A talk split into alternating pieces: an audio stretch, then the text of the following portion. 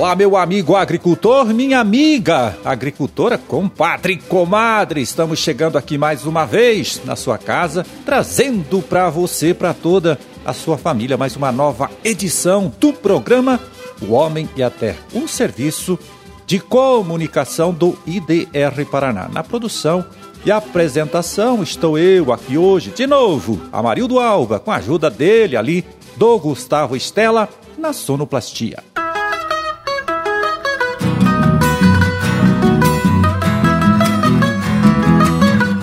22 de setembro de 2020, terça-feira de lua nova, início da primavera, Dia da Banana, Dia Nacional da Defesa da Fauna e Dia da Juventude do Brasil. Bom, e para as suas orações, eu confiro aqui, você pode anotar aí, é dia de São Maurício.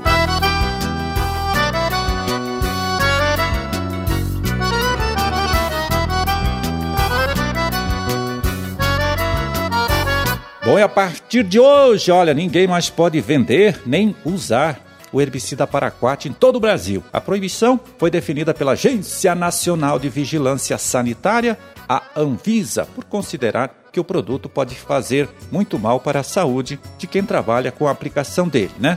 Aqui no nosso estado, é a DAPAR quem vai fiscalizar o cumprimento dessa lei, podendo penalizar, punir aí as pessoas ou empresas que desrespeitarem a decisão, né, deixarem de cumprir essa lei.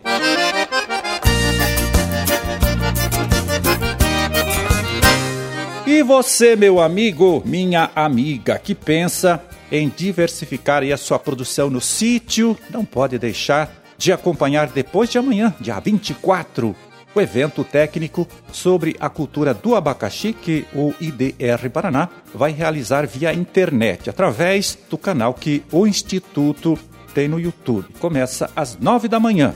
É um trabalho feito em parceria com a UEM, que é a Universidade Estadual de Maringá, com a SEASA, com a FETAEP, com a FAEP também.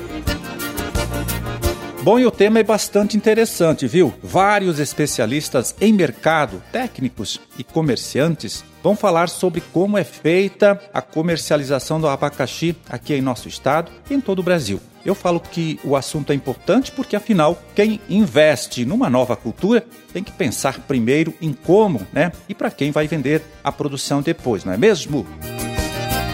Então, esse evento técnico, como dissemos, vai ser depois de amanhã, quinta-feira, dia 24, no canal que o IDR Paraná tem no YouTube. Começa às nove da manhã e você que estuda, pensa aí em investir na cultura do abacaxi, não pode deixar de assistir, né? Deixar de participar, tá certo? Música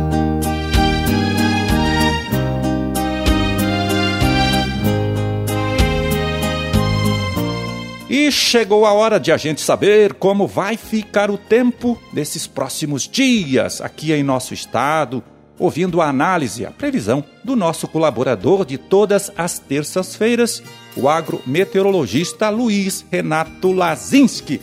E aí, Lazinski, porque esse nosso produtor que está ansioso, né, para iniciar o plantio de sua nova safra de milho, de soja, feijão, etc., pode esperar desse nosso tempo nesses próximos dias. Olá, Marildo, tudo bem com você? Pois é, tivemos aí alguma precipitação que ocorreu ontem, algumas pancadas isoladas ali no oeste do estado, a região central também pegou algumas pancadas também bem isoladas e uma chuva um pouquinho melhor no norte do Paraná, não é?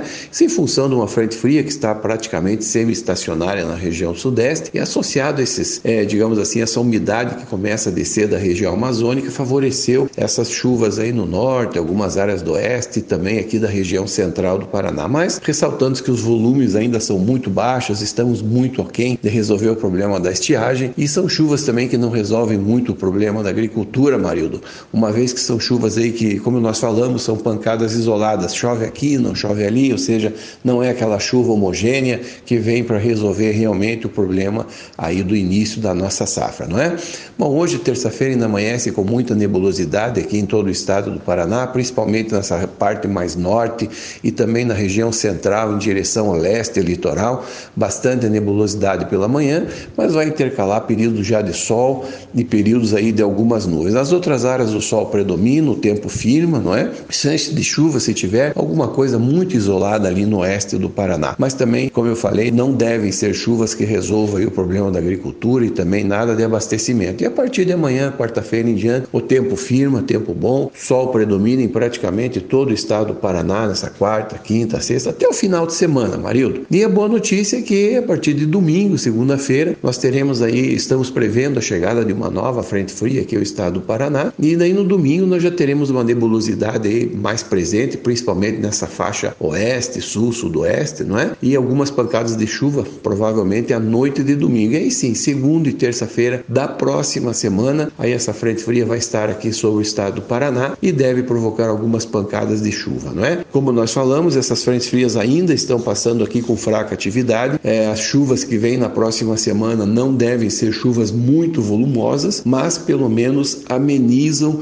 um pouco essa situação de estiagem que nós estamos passando por aqui, não é? Mesmo que ainda fique muito aquém do necessário. As temperaturas, Amarildo, é que continuam um pouco mais baixas, né? Tivemos aí um frio nesse final de semana, domingo, ontem, hoje pela manhã também ainda fez frio, principalmente nessa faixa aqui dos Campos Gerais, leste e também no sul do estado, com mínimas na faixa entre 8 e 10 graus nessas regiões, não é? Mas as temperaturas a partir de hoje já começam a subir, faz um pouco de calor à tarde, não é?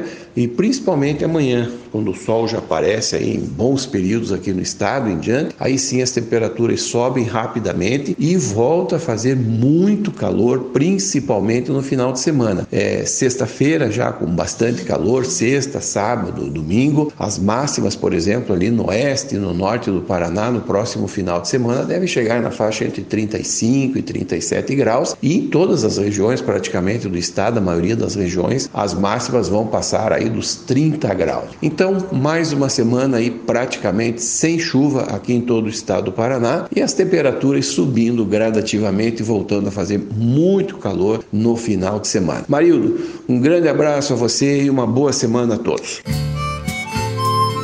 Valeu, Lazinski, olha, muito obrigado, um grande abraço para você também e até a próxima sexta.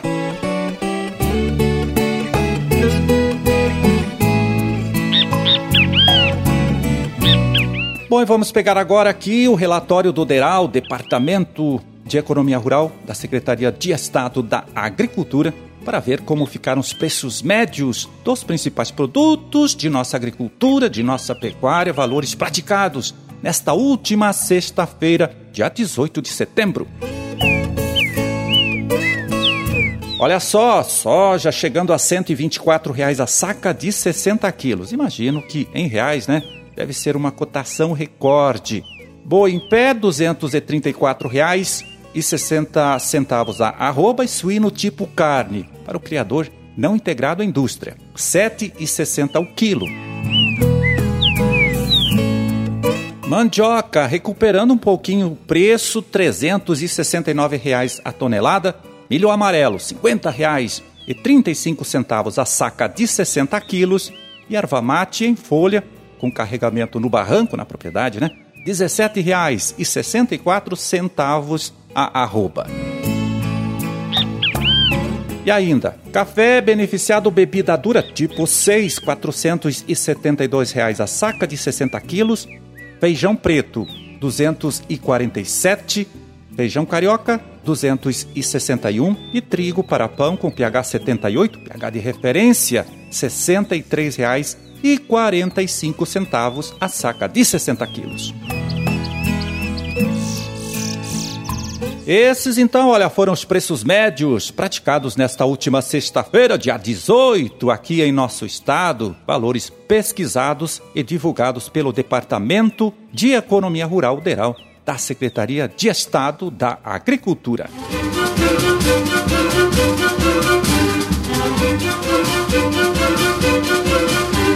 Bom, meu amigo, minha amiga, era esse o recado que a gente tinha para hoje. Vamos ficando por aqui torcendo aí para que todos vocês tenham uma ótima, uma excelente terça-feira e até amanhã. onde estaremos aqui de volta mais uma vez com uma nova edição para você, para toda a sua família, do programa O Homem e a Terra. Um forte abraço a todos, fiquem com Deus e até lá.